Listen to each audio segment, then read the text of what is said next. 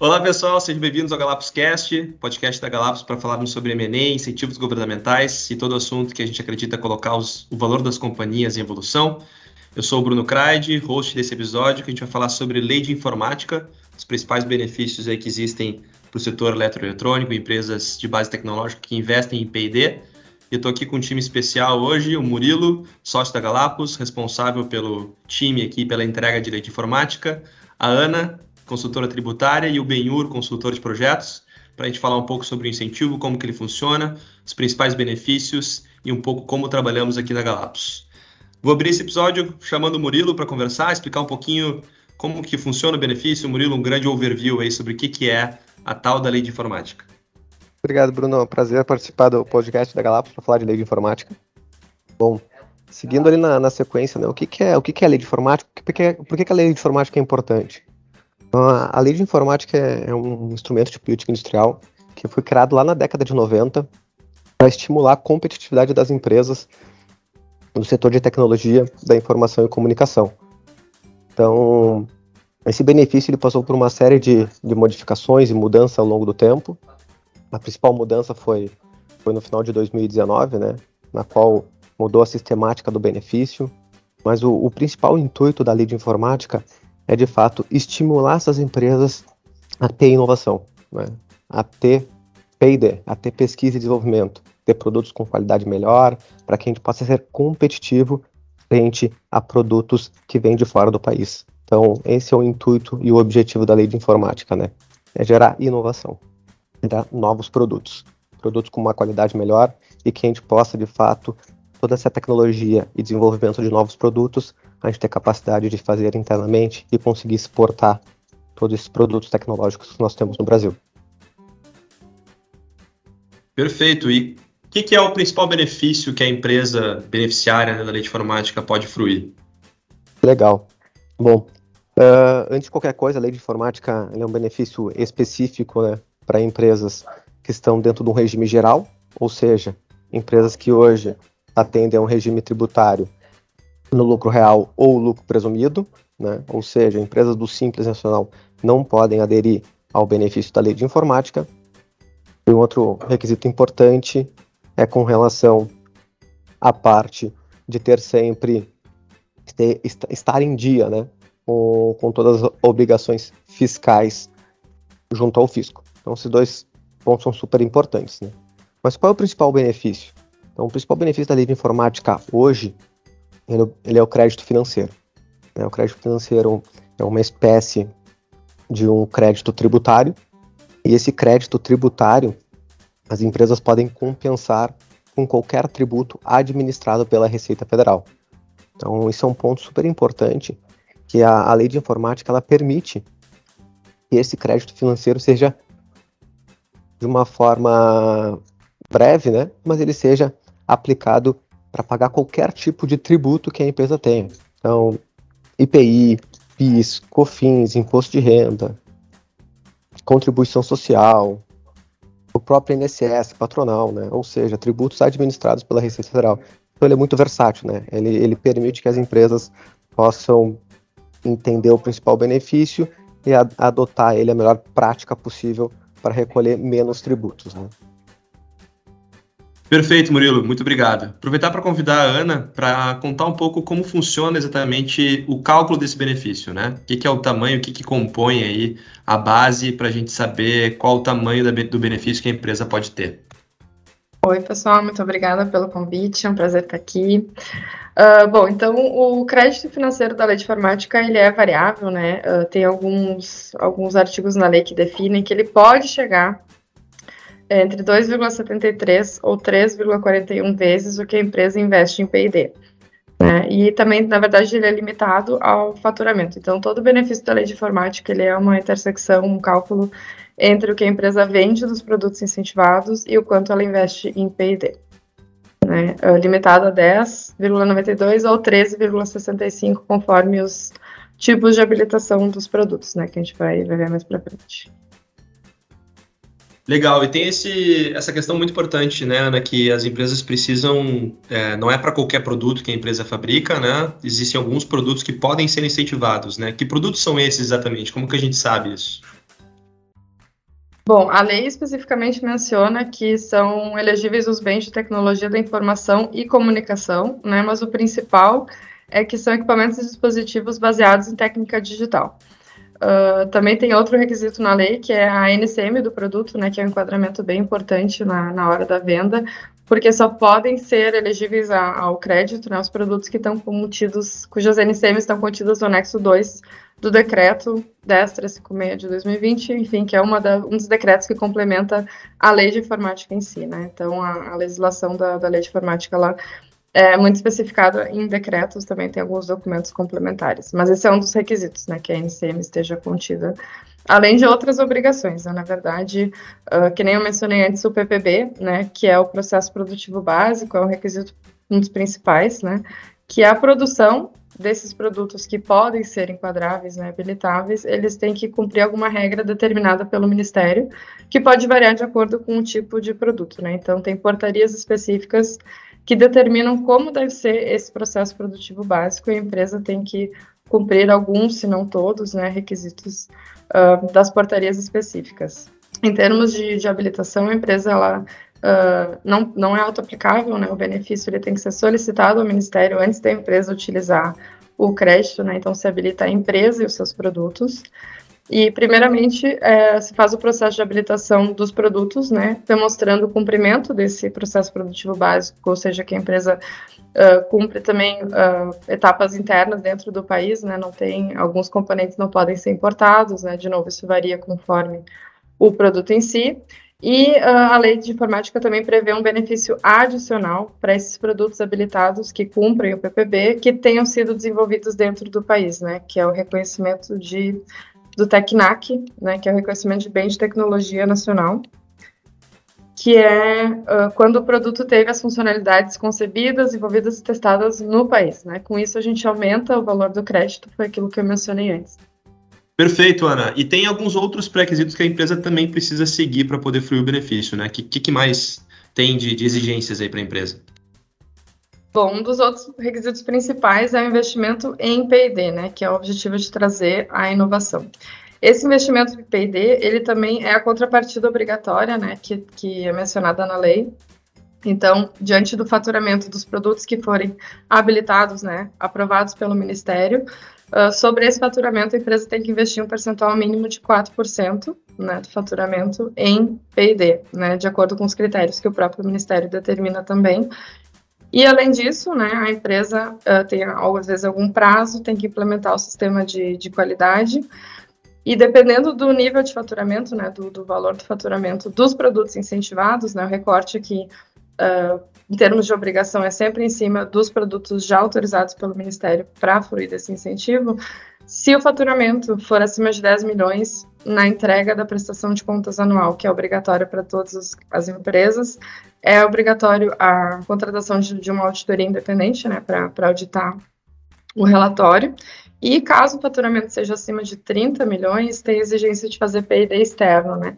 Porque para as empresas com faturamento menor, elas podem fazer esse P&D externo, né? O, o, a própria lei traz alguns tipos de P&D que algumas opções têm alguns fundos específicos, né, para cumprir com essa obrigação, por exemplo, se ela não conseguir internamente cumprir com 4% da, do faturamento internamente, né, com dentro das, das rubricas permitidas, mas acima dos 30 milhões passa a ser, então, obrigatório esse investimento. Aí temos uh, pagamentos para fundos, né, como FNDCT, uh, convênios com, principalmente com ICTs, né, instituições de ciência e tecnologia, universidades, né, que é o que a gente chama de P&D externo ponto legal, esse que a Ana comentou também, que é importante a gente frisar, é com relação ao, que trata né, a portaria 4514, que foi publicada em 2021, que ela menciona que a implementação tanto do controle de, de ISO quanto do PLR, né, que é a participação dos lucros, ela, ela precisa ser implementada né,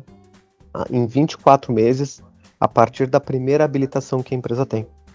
Então, um ponto importante a gente mencionar aqui que são requisitos e, e de fato, em qualquer procedimento de fiscalização, a gente precisa estar em acordo com essa exigência também. Legal, turma. Então, só para fazer um, um, complemento aqui, né, um apanhado, é, vamos dar um exemplo que a empresa tenha um faturamento de 100 milhões com esses produtos incentivados, né, que ela já homologou junto ao Ministério da Ciência e Tecnologia. Então, ela tem 100 milhões de faturamento, ela tem uma obrigação de investir pelo menos 4 milhões em P&D. E aí o benefício que ela vai ter no final do dia vai ser né, ou 2,73 ou 3,41 vezes o que ela investiu de fato em P&D, porém com esse limitador aí a um percentual do faturamento incentivado. É basicamente isso, né, Murilo? Tem mais algum ponto importante aí para falar sobre o benefício? Perfeito, Bruno. É isso mesmo. E um ponto legal de, de comentar é a modalidade, né? O, o, o, crédito financeiro ele tem duas modalidades de utilização, né, de geração desse crédito. A, primeira é trimestral, ou seja, a cada trimestre a empresa tem a possibilidade de gerar esse crédito financeiro, né, de acordo com o trimestre anterior, ou pela modalidade anual, onde ela apura todo ano o seu faturamento seus dispêndios em P&D e logo no, no, mês subsequente ao ano calendário, ela tem a, essa possibilidade de gerar este crédito financeiro. Excelente. Deixa eu aproveitar para chamar para a conversa aqui o Benhur, que é nosso consultor de projetos, para falar um pouco também sobre esse lado importante que é toda a defesa de projetos né, de inovação que a empresa tem que ter para fluir o incentivo. Então, para começar um pouco, Benhur, queria te convidar para falar sobre o que, que é, de fato, inovação para a lei de informática. Perfeito, pessoal. Prazer estar aqui também contribuindo com a conversa, né? Acho que primeiramente a gente tem que entender um pouquinho do conceito de inovação, né? Muitas vezes a gente tem uma certa confusão de que para a lei de informática essa inovação ela precisa ser totalmente disruptiva, né? Mas a gente tem, né, que o conceito né, de inovação seria a concepção de um novo produto, processo ou serviço, bem como a agregação de novas funcionalidades ou características ao produto, processo, serviço e que impliquem melhorias incrementais né, com efetivo ganho de qualidade, produtividade, né, e seja apresente uma significativa redução de custos, trazendo resultados em competitividade para a empresa no mercado. É, partindo desse conceito, as atividades que a gente tem ali para apresentação dos projetos, elas são basicamente é, pesquisas, né, pesquisa básica, que seriam trabalhos experimentais ou teóricos, desenvolvidos principalmente com a finalidade de adquirir novos conhecimentos sobre os fundamentos né, e fenômenos, fatos observáveis. Já na pesquisa aplicada, teríamos trabalhos originais empreendidos ali com o objetivo de adquirir novos conhecimentos, né, com vistas a desenvolvimento ou aprimoramento de produtos, processos e sistemas, porém no, no, com o objetivo principal é, mais direcionado ao a uma atividade prática. Né? Já no desenvolvimento experimental, teríamos então trabalhos sistemáticos com base em conhecimentos já adquiridos ali na pesquisa básica e na pesquisa aplicada, é, a fim de fabricar novos materiais, produtos ou dispositivos, para estabelecer novos procedimentos, sistemas, serviços ou ainda melhorar os já existentes em P&D. E aqui é, é, é, importante a gente sempre relacionar né, todos o, toda a contextualização dos projetos com a parte financeira que a gente vem apresentando anteriormente. Né? Então, desenvolvido o projeto, a gente também tem na lei de informática a obrigação de depois apresentar todo esse desenvolvimento, seja ele uma pesquisa ou um desenvolvimento experimental, né? Uh, contextualizando ali o problema técnico-científico através de etapas e atividades, né, trazendo todo o histórico desse projeto, né, como ele foi desenvolvido, é, quem participou, quais foram o, os recursos utilizados e a definição dos períodos, né. Perfeito, Meuli. Me tira uma dúvida. A gente pode considerar qualquer projeto de P&D da companhia para o benefício da lei de informática? Perfeito, Bruno. Interessante a tua pergunta. De, de fato, né, a lei de informática ela incentiva basicamente é, o P&D investido em tecnologia da informação e comunicação, né? Projetos de TIC. Então é importante sempre a gente destacar isso. É, e aqui trazendo até alguns exemplos, a gente utiliza muito uh, projetos de, de máquinas, equipamentos, dispositivos, todos baseados em técnica digital, né? E o que vem ser a, a, a técnica digital aqui como referência? São funções que interagem basicamente com a informação, né? seja é, através de coleta, tratamento, estruturação, armazenamento, transmissão. Então, tudo isso está relacionado com projetos de TIC. É, e pensando um pouco, né, que atividades, que, que tipo de, de dispêndios, de gastos eu, eu consigo aplicar nesse meu projeto, né? Então, todos os recursos humanos né, envolvidos no projeto, a capacitação técnica necessária durante o desenvolvimento, uh, alguma eventual viagem que precisa ser feita para o desenvolvimento do projeto, busca por uma tecnologia, né, aprimorar algum, algum conhecimento. É, os treinamentos necessários para a equipe também podem ser considerados, né? Uh, materiais de consumo que a gente possa estar tá aplicando ali no desenvolvimento dos protótipos, né? Uh, os testes que, que, que, são necessários, o envolvimento de um serviço de, ten, de terceiro ali, é, um apoio de uma, de uma tecnologia que a, a, empresa não domine totalmente. Então, tudo isso a gente pode estar tá considerando aí dentro do projeto, né? E, e, reforçando, né? Linkar tudo isso é, financeiramente com a parte descritiva do que a gente vai precisar apresentar depois no relatório.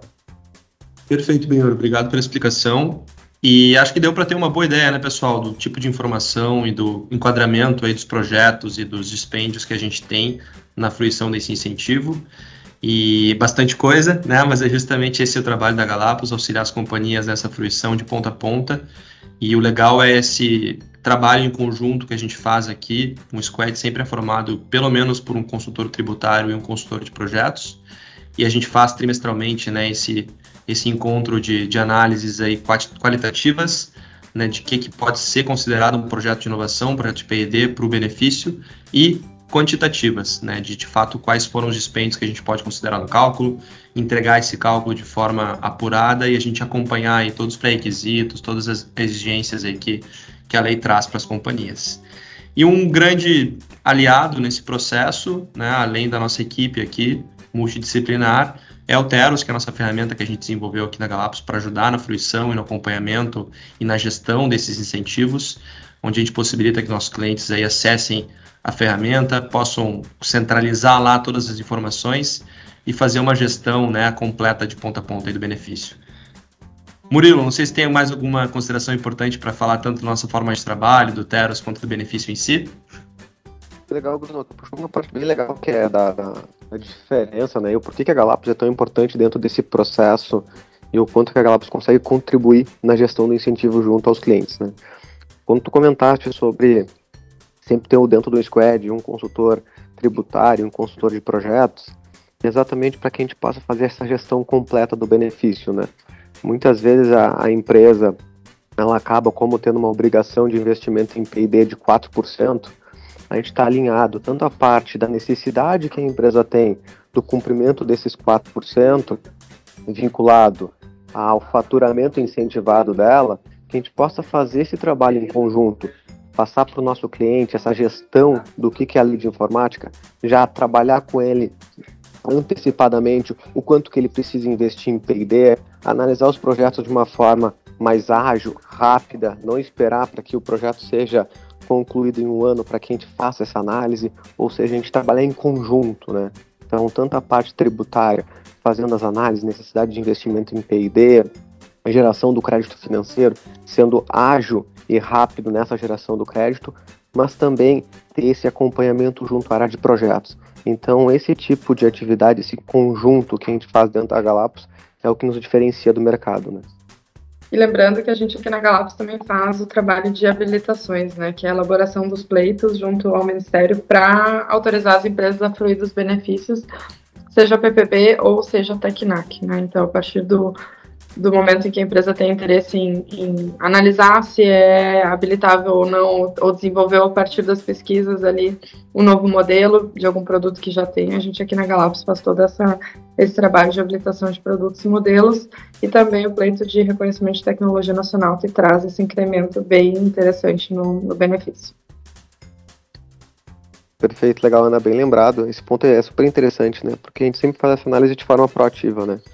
Partir do momento que a gente tem as informações em todas as notas fiscais de, de faturamento da companhia, a gente tem como costume aqui fazer essa análise né, de quais são os produtos que potencialmente podem ser habilitados, modelos que podem ser habilitados, e a gente já faz isso de forma proativa, analisa essas informações e já trabalha junto a, ao cliente para que a gente possa habilitar né, produtos, modelos e também a avaliação se o projeto se enquadra, né, com bem desenvolvido no país para que a gente possa seguir nessa habilitação.